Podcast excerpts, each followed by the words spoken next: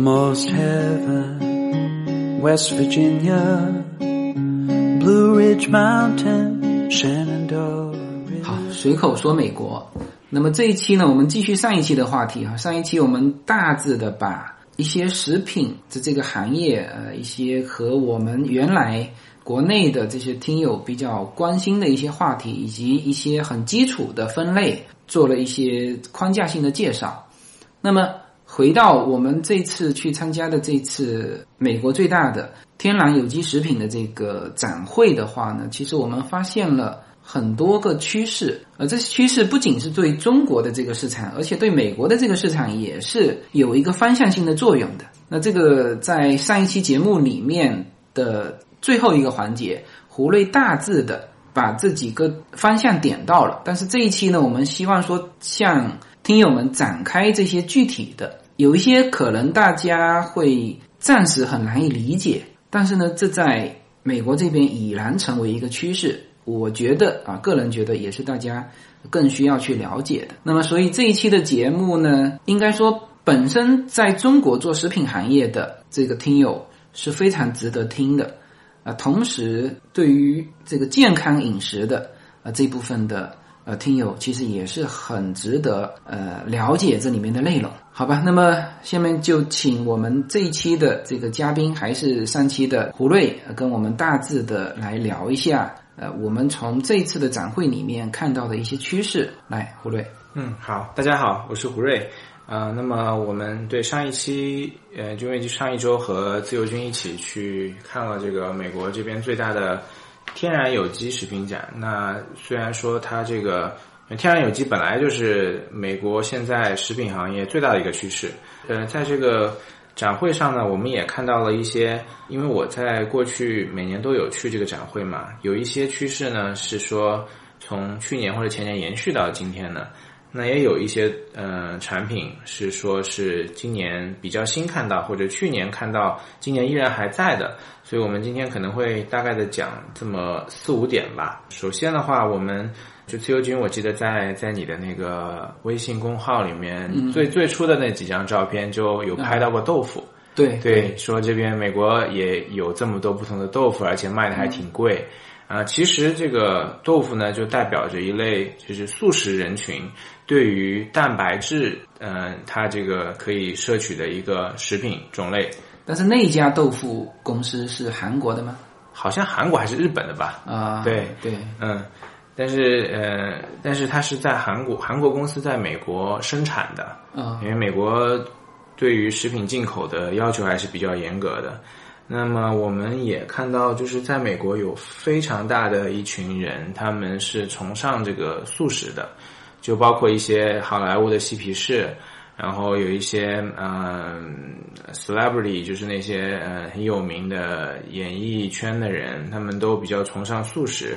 那也有很多的网红在不同的渠道，像嗯呃 Instagram，就是 Facebook 的那个嗯。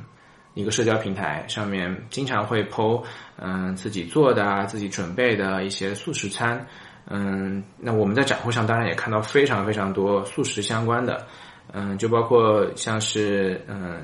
原来我们喝的酸奶，对，嗯，大部分的酸奶我们印象当中就就是一种牛奶在深加工，通过发酵然后嗯做成的这种。饮品，嗯，它有很多的呃益生菌，对于人的肠道有好处嘛。但是呢，呃，有一些素食者或者说他们对于牛奶嗯有一定嗯不太能够吸收的这么一个人群，他们就会考虑嗯就是是不是有其他的代替品。那食品公司当然很聪明，也抓住了这一群人的心理，就呃研发出了一些呃用植物基的做成的酸奶，比如说他们会用杏仁打成杏仁奶。用大豆做成豆奶，那嗯，然后用这些豆奶去发酵，嗯，然后做成的酸奶，嗯，我也有喝了一些，但是我觉得最好喝的是一家，呃，用椰子奶做成的酸奶，因为它那个椰子的肉里面有很多油嘛，嗯，呃，所以在混合在一起的时候，可能那个酸奶的口感更厚实，而不是让你感觉是通过食品添加剂。增加的那个粘稠度，对，这个就是一个呃其中的一类吧。然后今年很流行的呃另外一个产品呢，就是说是用豆子类啊、然后模仿这个真的呃肉类的口感。其实，在中餐里面，呃，像我们说少林寺啊或者就是说是寺庙里面，他们也会做素食。这个现在呃国内蛮流行的一种就是素餐厅，对对对对，而且卖的很贵。是啊是啊，嗯然后它的出来的那个肉啊，就是看着像肉，吃起来也是肉的那个感觉。对对对对那么，那么其实就是我们国国人可能是用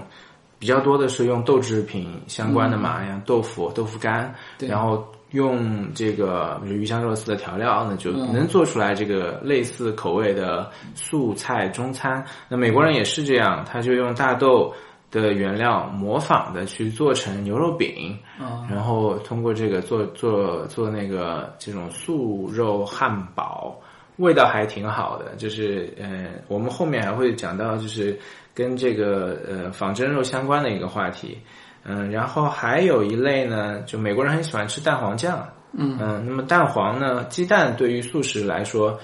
嗯，就是很有比较严格的素食者来说，他们也是不吃鸡蛋的。对，嗯，那蛋黄酱的味道也很好。然后，那么素食公司呢，就用这个牛油果。牛油果也是一个比较实心的蔬菜水果类吧，嗯嗯它呃油分很高，然后口感比较绵滑，嗯，用这个牛油果模仿蛋黄酱的口感，做出来了一些新的产品。牛油果是不是只有美国有？美洲其实主要的产区是墨西哥啊。我觉得就是像因为我们住在加州嘛，对，呃，离那个墨西哥很近，所以我们吃的很多牛油果，呃，比较多是从那个墨西哥进口的。嗯、当然，国内也很多地方开始，因为国人现在也开始在嗯、吃这个牛油果，因为它的那个不饱和脂肪很高，很健康。嗯，像是我我了解到，在云南有开始在耕牛油果在国内卖的非常贵。是是是，嗯，口感好，然后又比较健康。对，对，那么这个是一个就是素食相关的，用植物，但这个也是一个比较延续了蛮久的一个大趋势，就是素食者我们能看到是越来越多，包括现在这个就是说，在国内应该是你这里面所有的分类里面，可能国内的这个市场最能接受的一个嗯方向，是吧？基基本上，因为国内它这个如果有包括宗教的成分的话，你看佛教是一大块，对。这些人全部是吃素的。是。是吧？不杀生嘛。然后有一些并不是宗教的这个信徒，但是他就是一个素食主义者，嗯嗯嗯。呃，然后构筑了一套又一套的那个理论，嗯。呃，所以这个应该在国内，呃，其实它是会成为，如果再配合上，因为原来大家总感觉说素食主义者呢，就是可能营养成分会不会跟不上？嗯，但我觉得对这个是我一开始也比较有顾虑的地方，但实际上我觉得身边。呃，之前我呃就在没有宝宝之前，也还蛮积极的在体育锻炼嘛，也去、呃跑马拉松，然后打铁，就是铁人三项比赛，那个是非常耗这个呃消耗能量的一个耐力运动。然后我身边有一些朋友，他们跟我一样，就每周大概花个呃。就每每每周花呃十几个小时，甚至二十多个小时时间训练的，然后有有就有这么几个人是素食的。我当时会觉得说，哦，你都不吃肉，那你怎么会有足够的能量？嗯，但实际上他们觉得不吃肉反而更舒服。呃，因为觉得说肉里面像是牛肉会比较酸嘛，嗯，那酸这些酸对人体反而不是特别好。然后它通过像是坚果。呃，大豆，呃，以及其他的一些高蛋白的植物或者根茎类的东西，然后提供能量，也也也能够满足它比常人需求更大的这样子的一个能量来源。哦，那如果这一块营养上跟得上，那这个素食应该是今后蛮大的一个方向。对，是，嗯，好，那么这个是一个呃，我们说的素食，也是说素食虽然，嗯、也是个。呃，挺挺挺长长远的趋势了，但是我们能看到一些新的产品在慢慢的、不断的在呃演变出来。Younger than the mountains, blowing like a breeze, country road, take me home. 随口说美国的听友大家好，我的新书《平行美利坚》目前已经在当当网、京东等各大网站均开始正式发售，同时在电子书 Kindle 上也已开始发售。那么这本书是随口说美国的第一本书，也是我个人第一本书。拨开迷雾看美国当下，中美两国恰是两条平行线，只有穿梭其中的人才能看清一切。希望大家支持这本书，现在就可以立刻在网上下单购到这本书。谢谢大家。Misty taste of moonshine, teardrop in 还有一类呢，我们就是能看到一些更健康概念的呃食材或者说是零食，就比如说这两年美国很流行吃花菜，嗯。嗯，就花椰菜，甚至呢有有这个食品公司或者有这个初创团队的食品公司，把这个花椰菜做成呃类似白米饭的这样的一个花椰菜碗，它其实就是把一花叶就是一花菜打成碎，看上去很像你说的这个花椰菜是绿色的那种花菜，还是白色的那种？白色的白色的，啊嗯，白色的，绿色的那个是花瓶菜是吧？哦绿色那个叫 broccoli 是西兰花哦，西兰花，西兰花，对对对对，我说的花菜是白色的，白色的那种，对对对那就是跟国内吃的花花菜是一样的，一样的哦。然后把这些，因为花菜其实它的嗯、碳水化合物含量比较高，嗯。呃就是在美国这边很多人现在崇尚就是少食碳水化合物这样子的一个饮食结构。那么但是好像在国内有一段时间哈，嗯。就是花菜被人家担心啊，就是它的那个花不是长得蓬开的嘛，那种，对对对对对。就是如果撒农药，嗯。那么那个花菜是洗不干净的。是，嗯嗯，这个就是说我们上一期提过有这个有机跟传统的，那么有机的话，它也是会使用一些呃化肥或者或者杀虫的呃喷洒剂，可是呢，它肯定是必须严格要求的，是用的至少是有机的，对。或者说是没有那么多化学成分的，比较天然的一些东西。我我也是听说，就是国内这个花菜，嗯。很容易长虫嘛，嗯，那么你看到很好看的花菜，大家都说这个喷了很多农药，然后还有一类呢，就是这个花菜，他们把这个花菜打成粉，嗯，然后用这个粉，嗯，代替面粉，哦。嗯，这口感也还不错，有有 Whole Foods 我们有看到就是一个披萨饼，嗯、的包装，然后上面一半儿是花菜，一半儿是披萨，也就是它这个图告诉你的意思是我这个面饼是用花菜做的，它的这个如果打成面粉，你知道面也是植物提过来的嘛？啊那区别是什么？呃，区营养程度高吗？还是嗯，因为有一些，因为面粉有麸质，呃嗯，美国人七七八八过敏的比较多，嗯，有一批人对于这个麸质会过敏，嗯嗯嗯，就就这这是一个区别，另外一个区别，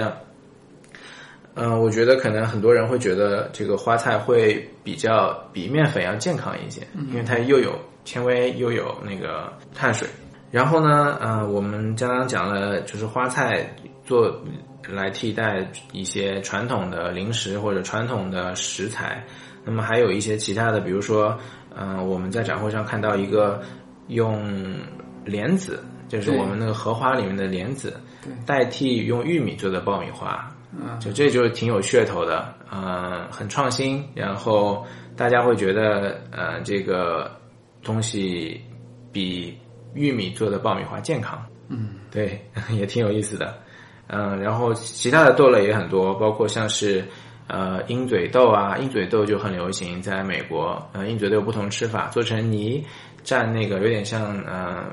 西班啊、不是呃墨西哥那种那种玉米片。啊对。对对对，它会蘸着泥吃，或者呢鹰嘴豆嗯、烘烤之后也是脆脆的，有点像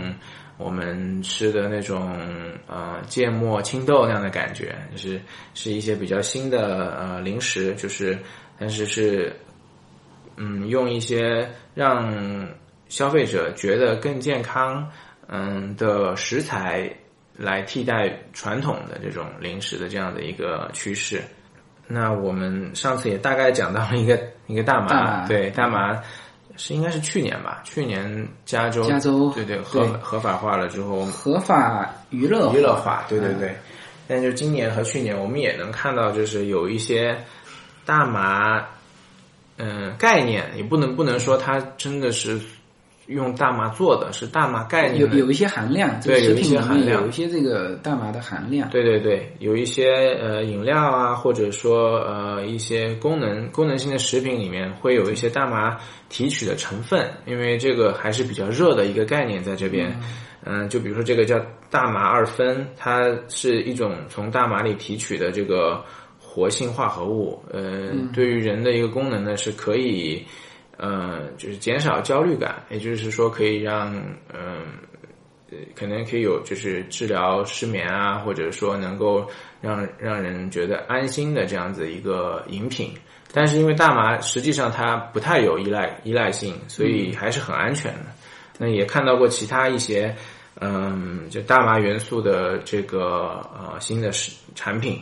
嗯，这个是一个大麻的概念。就大麻应该今年算是呃很流行的，这其实跟加州通过这个大麻合法娱乐化是有蛮大关系，因为加州是非常大的一个市场，对，是吧？因为呃，在美国，加州并不是第一个通过大麻娱乐化的州，嗯，应该算是第六个还是第七个了。但是呢，加州是一个巨大的市场，所以一旦加州批准了这个大麻娱乐化之后，当然就是很多就反对这个的人有很很多的担心嘛。就是首先，可能很多的州就会开始同意啊，对就是变成席卷全美的一个大麻娱乐化的一个风潮，这是一个。第二呢，就是它的这个含量能够控制在什么样的范围啊？当然，它有一个明确的，比如说你娱乐化不能超过多少，多少但是这里面少一点跟多一点，就会呃有一些家长就会担心，然后甚至有一些这些的零食或者是饮料，小孩子也会在在吃。对，但是这个跟嗯，呃这这个我觉得就是我们在展会上看见的这个大麻元素的嗯这个食品或者饮品，那它和呃我们这个法律加州法律通过大麻娱乐化的那个大麻还是完全不一样的。对对对对只是说它有大麻可能这个概念是一个风口，那么有一些食品公司。呃，会去炒这个概念，从这个大麻里面使用它的一些提取提取的这个成分来，嗯、来加工这个食品或者加工这个饮品而已。对，就不不用太过担心，嗯、它会不会真的像抽食大麻那样子，呃，造成一些依赖啊，或者产生幻觉，嗯，而导致的一些风险。对，这其实、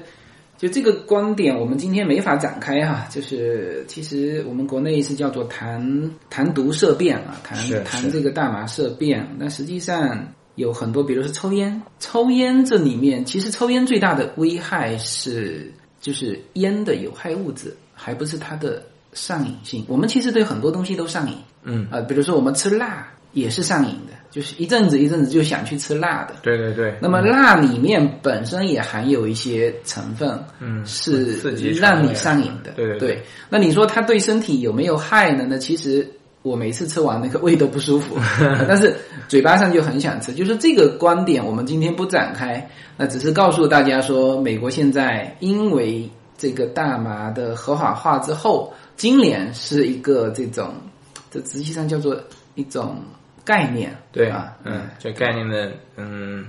就有点像概念的元年那样的感觉对对对对对嗯。然后呢，嗯，我们再聊一聊这个呃生活方式吧。OK，嗯，因为这个生活方式、饮食方式的不同，会导致一些嗯、呃食品公司会遵循这些大家的呃生活方式而去开发呃不同的产品。那像是这几年美国呃包括中国很多人都呃有开始流行一种叫生酮饮食。那么呃它简单来说就是。嗯、呃，尽可能低的去摄入这个碳水，碳水就是类似于米饭、面条，呃，这这这样的主食，嗯，然后更多的去吃，嗯、肉类、蔬菜类，呃，坚果类，呃，更有能量的，更追溯于就是呃小麦那个嗯开始大规模耕种之前的人类，呃那么多年这样子积攒的这个原始的这个更原始的这样子一个饮食结构，嗯。嗯嗯就就很多很多人现在开始嗯很少的吃这个主食和呃就像米饭啊或者面啊之类的，嗯。嗯一个是就是。有有一些人对于这个主食里面的麸质过敏，面里面有麸质。另外一个呢，呃，我们也经常能看到这个生酮饮，就宣宣传生酮饮食，说是能够起到这呃减肥和呃调节这个心血管血脂的这些不同的功能。那么就是因为这个生酮饮食呢，所以现在很多呃。像是做面包的公司，因为面包就是纯纯的这个碳水化合物嘛。对。那么他会把这个原来的面的原料去改成像是杏仁粉，就是坚果粉，嗯，或者说是椰子粉或者其他种子的粉，嗯，用用这些去替代传统的这个呃米或者面的这样的一个食材。好像国内有一种替代面粉做成的面包。嗯，最近也很流行，对，有点像这个感觉。嗯，OK，对对，这个就是嗯一个美国和中国比较潮的一种饮食结构。嗯，对对，嗯，因为我本身也蛮喜欢吃肉的，所以如果没有很剧烈的运动的时候，嗯，我还蛮喜欢这样子，就是呃的结构的饮食。那因为我本身之前是有做过呃坚果的零食，所以对零食也比较了解。呃，那我们展会每次能看见，其实最多的一部分，除了饮料之外就是零食了，各种各样的零食。我相信自由军也在展会上看到了好多好多能量棒，我看你尝了很多个。对这个能量棒呢，原先我们在国内没有这个概念，其实在美国经常会。呃，可以用到能量棒。对，比如说我举最简单的，我们去滑雪。嗯，你知道滑雪在那上面是很难能够下来吃午餐的。对，而且 想节约点时间。对，想节约时间，因为他那边滑雪场也有啊，所以我们每一次去滑雪呢，其实就是带着这种类似能量棒的东西上去。对。但是呢，我原来见到的更多的能量棒这边的是用 cheese 来做的。嗯，然后这一次在展会上看到的是那个，有点像我们中国吃的那种，就花生和嗯徐福记的那个糖，呃，对，糖浆合在一起的那种，是的，是的，我不知道那种叫什么啊，我们福州也很多这种。有点像新疆的那种切糕，切糕，就以前在医院门口或者哪里街上被强买强卖那个东西。那其实那个东西就是能量棒，它的能量含量很高的。是是，它又甜，然后又有种子，里面其实是它的它，就是它的呃是能量非常高。是的，是的，对。那我们能看到，就是说有非常非常多的公司呃做这个能量棒，那也能看到这个就是。很多零食就是代餐化，嗯嗯，对，因为这就是一个代餐嘛，对，嗯，那现在人真的是，嗯，没有太多时间吃早饭，甚至是午饭，因为在国内节奏比较快嘛，在车上吃嘛，对啊对啊，但是呢，又希望能够快速的去填饱肚子，然后又有一些营养，然后还有一群人呢，就是说，嗯，像在美国，包括在国内，都是越来越多这样一群人，就是喜欢健身。对，那么能量棒呢？它除了嗯传统的这个食材，像是一些坚果、一些果干、一些呃巧克力啊或者蜂蜜啊这些能够提供快速提供人比较均衡能量的这个原呃食材之外呢，还有一个很重要的食材是蛋白粉。对对，这这个就是特别符合健身的人群了。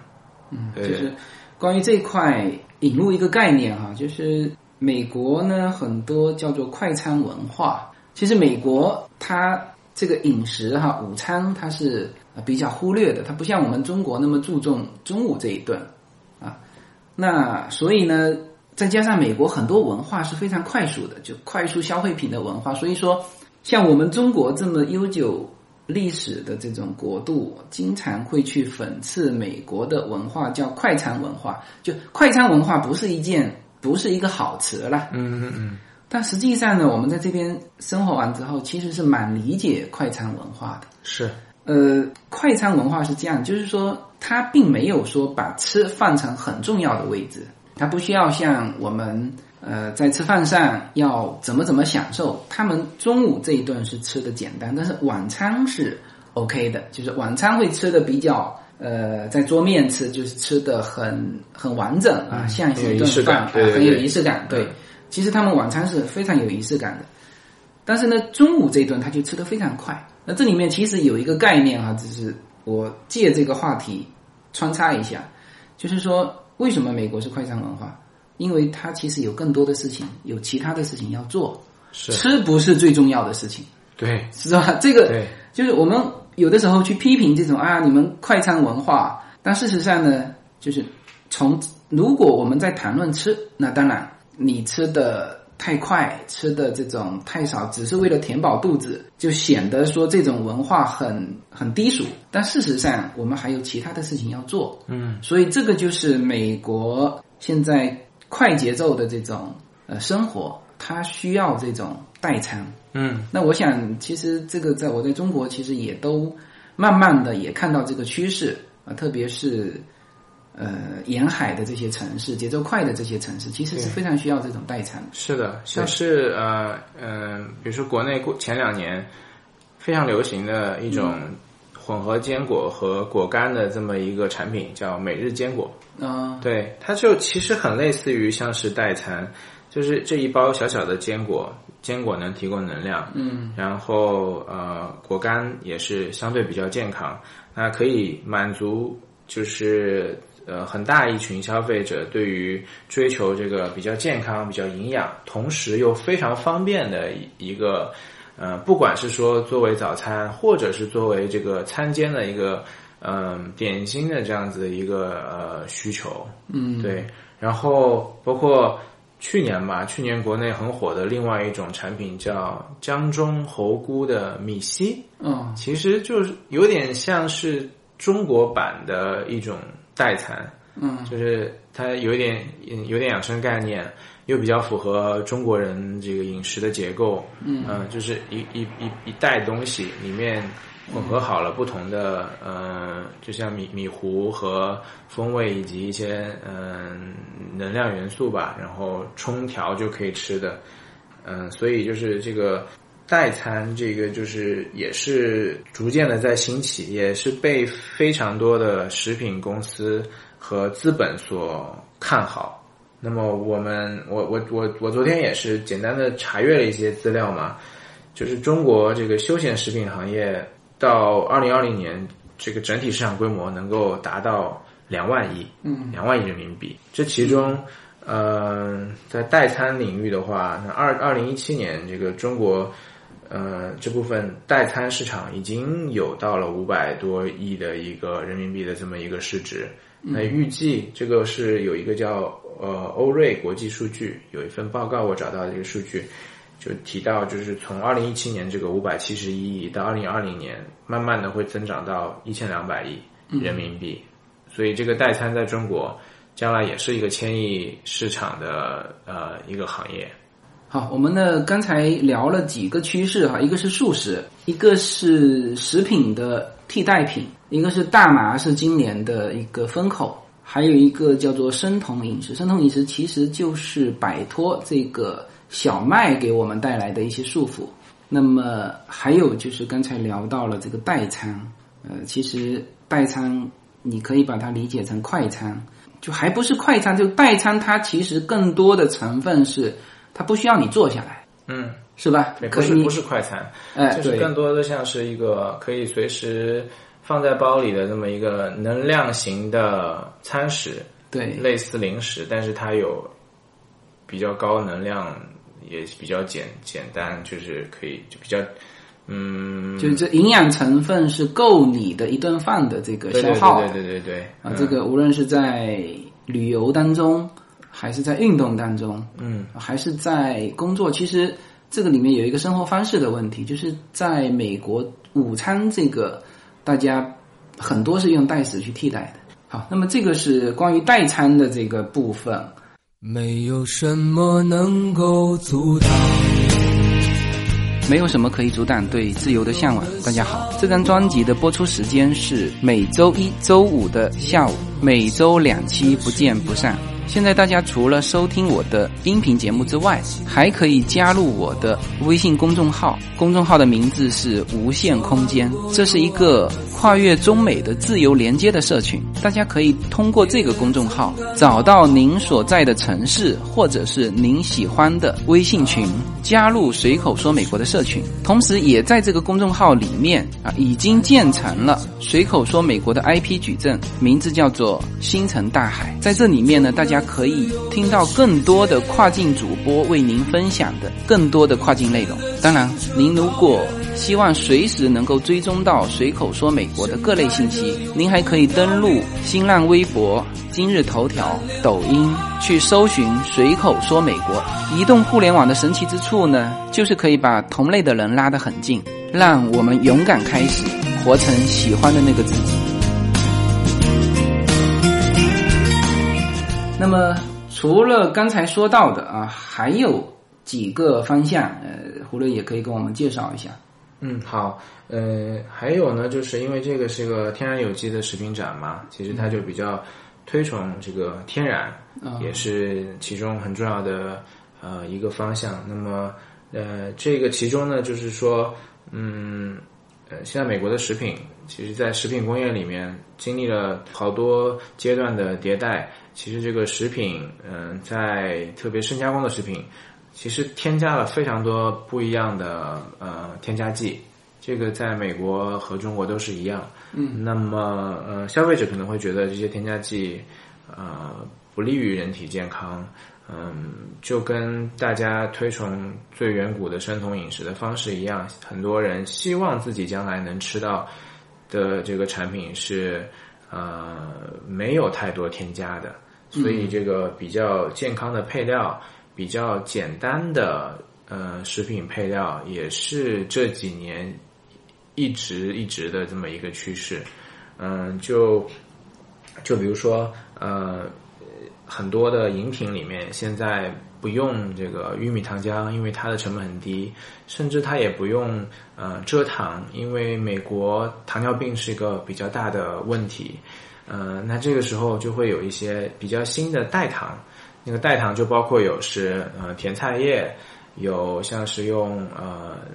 呃椰子里面提取的糖，或者棕榈里面提取的糖，甚至像是能量棒的话，嗯呃它都不用糖，它用用果干。呃，用果干天然的果糖，嗯，对，比如说，呃，我们在这个展会上看到那个像枣子一样的黄黄的那个椰枣，椰枣叫 dates，其实它就是某一种棕榈树的果实，这个东西呃很甜，然后又比较黏，所以它可以结合这个呃把这个不同的食材混合成一个能量棒，对，就把它粘住。对我当时吃这个椰枣的时候，我以为是。因为中国也有很多是腌制的，嗯嗯，是吧？我们的橄榄，我们我不知道你们呃吃有没有吃到肯定是腌的，要不然太对嘛？应该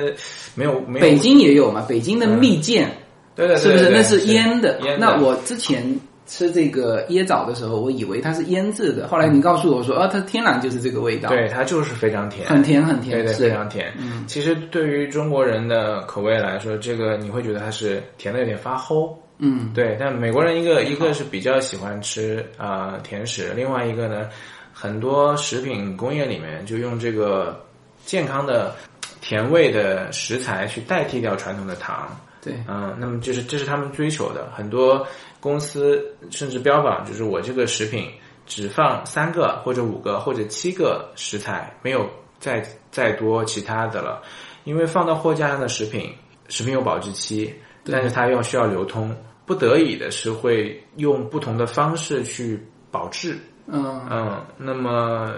保保质的这个防腐剂，呃，是消费者来说不希望摄入体内的。对，所以呢，嗯。就是这个比较健康的一些替代品，一些健康的食材和更简单、没有添加的呃，没有添加过多这个添加剂的这个呃生产的食品是呃消费者希望能够买到的或者说食用到的，这也是一点。嗯，那么嗯，我们最后再聊一聊这两年非常多食品巨头有呃布局的一个东西，嗯，就是人造的肉。嗯对，嗯，就就是，嗯、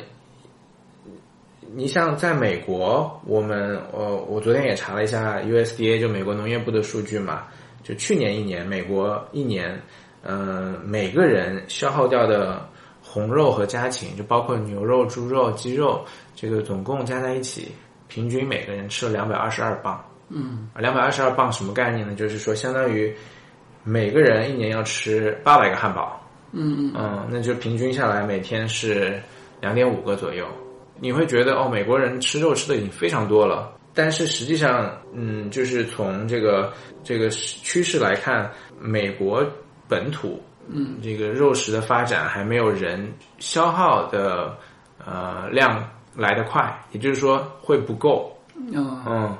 所以说呢，嗯、现在有很多的公司，它用嗯不同的方式去做呃替代肉的产品，但是它有是有肉的口感。我们在刚刚之前素食的那个那一篇章里面有讲到说，呃，用类似大豆的产品去模仿肉的口感，这是一种呃我们说的这个人造肉。那更前沿的是一家公司叫是在硅谷的一家科技公司，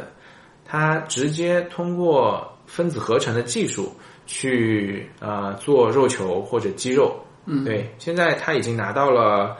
它已经拿到了很多大的食品集团的钱，包括。呃，有一家美国最大的肉食公司叫泰森，嗯，Tyson Foods，它也给他们注资。虽然就是两个都是在做肉哈，一个是传统的、呃那个家禽或者说是呃畜牧的呃肉类，另外一个是高新科技做出来的人造肉。那他们注入这个这么大一笔资金到类似的高科技公司，我们就能看到说，这些食品巨头也看到，呃，将来这个呃人造的，或者是用这些呃科技合成的一些蛋白质，包括呃鸡肉啊、牛肉啊，或者是蛋白，是一个呃未来的趋势。嗯。嗯这个之前我们探讨的时候，我看到这个人造肉，对对对，我说这个中国市场可能很难，至少至少现在很难接受，因为我们的这个阶段还是属于说，原来不是有一个段子嘛，说为什么这个我们去内蒙古去玩的时候，嗯，都喜欢吃那个烤全羊，烤对烤全羊，就是至少我们看得见，这真的是羊肉，对？对。然后你你如果告诉别人说，那原来我们说叫挂羊头卖狗肉，是 是，那至少还是狗肉替代。那你现在说用一个分子合成的方式，呃，哪怕你告诉他说，哎，营养成分都在，嗯但这是做起来像肉，但是它不是肉。嗯啊，这个在国人听起来很可怕的。就是我们原来我有一个在福建有一个朋友，他其实做肉类批发的批的非常大的。呃，其实这个例子也可以也可以值得研究哈。就是说现在因为恶性竞争，所以很多的肉，就是他说很多超市很大的超市，嗯嗯嗯，他供货供不进去，然后呢和这个采购聊到别人供货的价格的时候，别人就他听到别人的价格，一下子就明白那是什么肉了，这个我就嗯。就它是真肉，但是很可怕。对对对，就就是包括最近这个成都七中这个事情嘛，啊、就可能类似吧，我想。什么成都哦，你你这可以讲吗？成都七中就是他食堂里面发现很多发霉的肉，哦哦哦对对所以这个就是这个概念嘛，就是你片面去追求这是真的肉是啊，那么因为恶性竞争啊，它就变得是一个很劣质的肉，是吧？那好，那如果是有一种科学的替代方式，呃，就是这个东西，呃，因为我们是被劣质产品搞怕了，说什么替代肉，那是之前都传过说，肉包里面放的肉是用纸纸皮做的，对对对，这太可怕了。啊，是吧？所以在这个上面，我一方面又觉得说，可能大家接受起来，这个是要有一个很长的路要走。另外一个，当然就是说，我们一说道理就大家就明白的，就是你与其是吃劣质的肉，还不如说我们去吃一个科学研发出来的，真的是可以替代肉的。嗯，啊，当然那个素食的那个是一种方法。对对对，啊，嗯那但是呢，做出这种分子合成的这个肉又是另外一种方法。对，哦，我我刚刚纠正一下，其实它也不能叫做分子合成，它其实更像是在一个温室里面，通过一个细胞慢慢培育更多的细胞，这样子的一个细胞培育的过程。那这是一类的，我刚刚提到的人造肉嘛，但这一类呢？嗯，这一类还是其实是在研发的很初级阶段，就它能做出来这个产品，口感也很好。可是呢，呃，现在这样子的一个产品的成本可能是在两三千美金一磅，嗯，就它是没有到可以量产的规模的和这个呃呃成本的。嗯，它还是在一个研发的比较初期。哎，原先我听过有一种叫人造鸡蛋的，嗯，那个是？我听过，现在美国有卖吗？有有有。哦，嗯，在 Whole Foods 里你可以看到一桶蛋清。蛋清，蛋清对，嗯，也就有点有点蛋清分两种啊，有一种一桶的蛋清，因为很多人不吃蛋黄，只是蛋清。啊，对，没对错，健身的人，嗯，那那种有一些是真的鸡蛋的蛋清，还有一类就是人造的，呃，嗯，能看得到，有在这这这二者的营养成分和这个食品的构成是一样的嘛？就是人造的这个蛋清和真的那个蛋清，我我我想我想是这样的，就是说这个呃构成肯定是不同的，但是能比如说蛋清能给人最多的就是蛋白质嘛，嗯，但这两类产品蛋白质的含量应该是类似的。你这不是 变成三聚氰胺了吗？啊，如果那个检测的话是，对，但这这里面有一个很重要很重要的问题，就是说，如果是人造蛋清，在美国这边会清清楚楚给你标出来这是人造蛋清，对会吗？对对对而不会告诉你说，呃，这是天然鸡蛋。啊是吧？这是最重要的一个差别，就是说，比如说我卖的是牛奶，而不是三聚氰胺。对对，呃或者我纵然说三聚氰胺也没有任何的什么副作用啊，然后呃我们说纵然说哈、嗯呃，何况它可能还会有一些副作用，但是你至少标识要标清楚，是的，是的？嗯，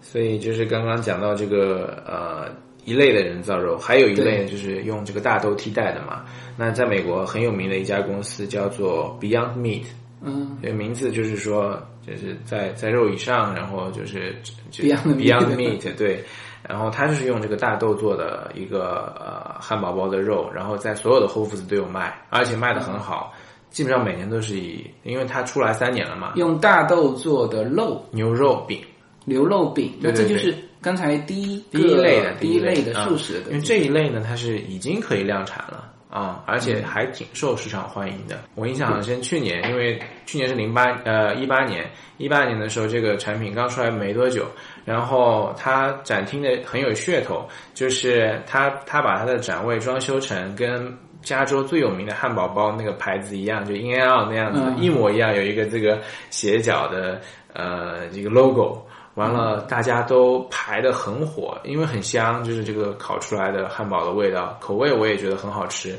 嗯，就这家公司，当然这个这个展台第二天就被撤掉了，因为肯德基要告他了。但这这个公司呢，就是他做的这个 Beyond Meat，他现在做的有肉球、肉饼，还有碎肉，嗯、非常受欢迎。嗯、基本上所有的 Whole Foods 都能看见这个产品。嗯，然后它呢是，我看看是哪几家公司投了它，叫什么通用磨坊。你记得我们有一个展台上就是 GM 通用磨坊看到了，对它下面有很多自己的旗下的牌子。嗯看到，嗯，那那个就是通用磨坊，就是它很大的一个股东。嗯嗯嗯，所以就是一些大资金，包括雀巢、联合利华，都有嗯、呃在布局这个人造的肉类的这么一个呃产品里面，也是今年其实在美国呃比较风口的一个呃产品。对，那在中国我们其实也看到了一些类似的，嗯、像是用比较多是用这个菌菇。嗯菌菇做成类似口口感类似牛肉干的这样的食品，嗯嗯，有点类有点像吧，但不完全是说像是美国这种公司，就是把它做成牛肉碎的替代品，这样子呃来生产，更多的是一种休闲食品。嗯嗯嗯，这个是呃我们最后再聊的这个呃人造人造的呃肉食。I belong, West Virginia, Mountain Mama, take me home, take me home, country road, country road. OK，那么这一期呢，我们是很具体、很详细的跟大家聊到了美国现在食品行业发展的一些趋势。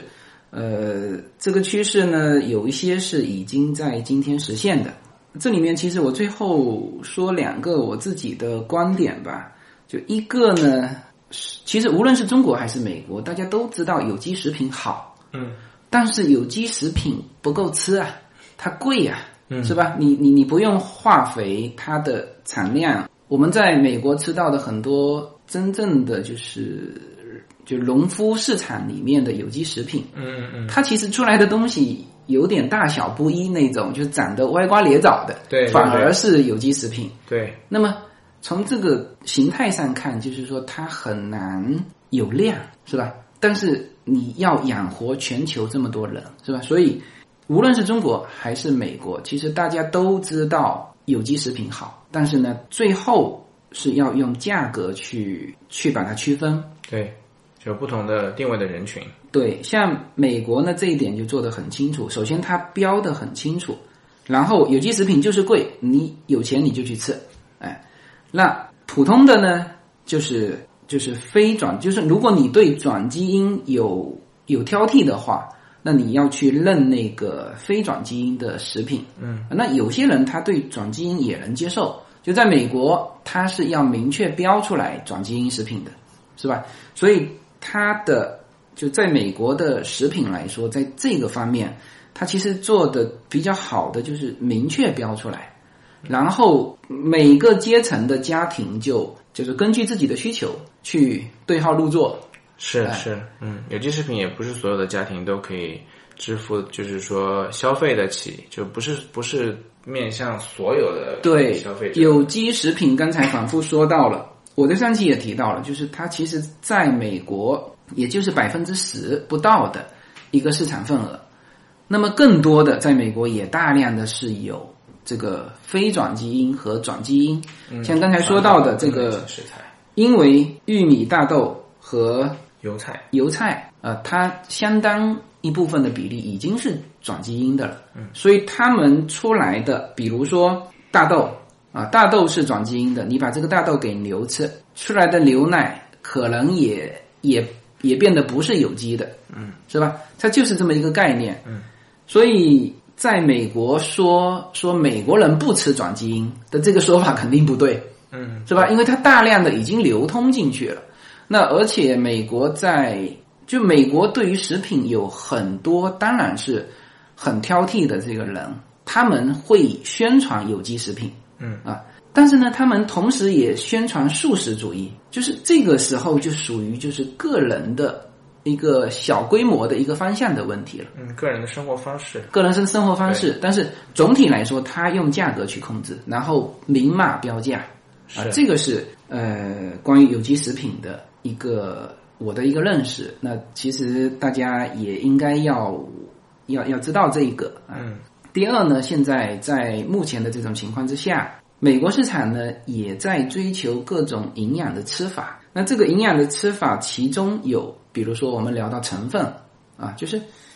如果从科学的检验来说，成分这个营养的程度够，那我们完全是可以用素食去替代什么肉类啊，可以用这个甚至是人造肉去替代肉类，就是这种替代品出来。但是它的成分是足够人类的这个营养的。那当然，一切的基础是两点：第一，你要相信科学家的这个说法啊。那你如果不相信说，呃，这个呃其实是营养不够，那就没话没话讲。还有一个就是整个食品要明确标识，嗯，你不能说我这个是人造肉，我去骗你说是肉，那这个是不行，那这个是不行。你你就算是市场不接受，因为国内很多是不接受，但是呢，你觉得说没问题。然后你说是漏，这个就是很明确的一种欺诈的行为，这个是不行的。那你说我这就是人造肉，但是我我给你科普，听得懂的人去购买去食用，那这是没问题的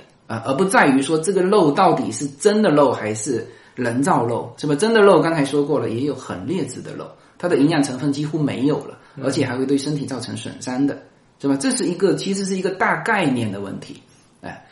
还有营养的吃法，其实我刚才说到了一个快餐主义的这个概念，其实美国人是忙忙碌碌的，呃，那么他们除了晚餐花了比较多的时间在吃上面，